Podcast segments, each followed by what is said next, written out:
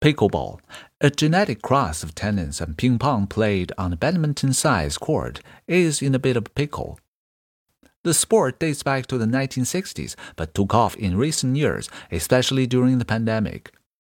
It's the fastest growing sport in America and especially hot with over 55 crowd, who, thanks to the game's smaller dimensions, do not have to run like Rafael Nadal.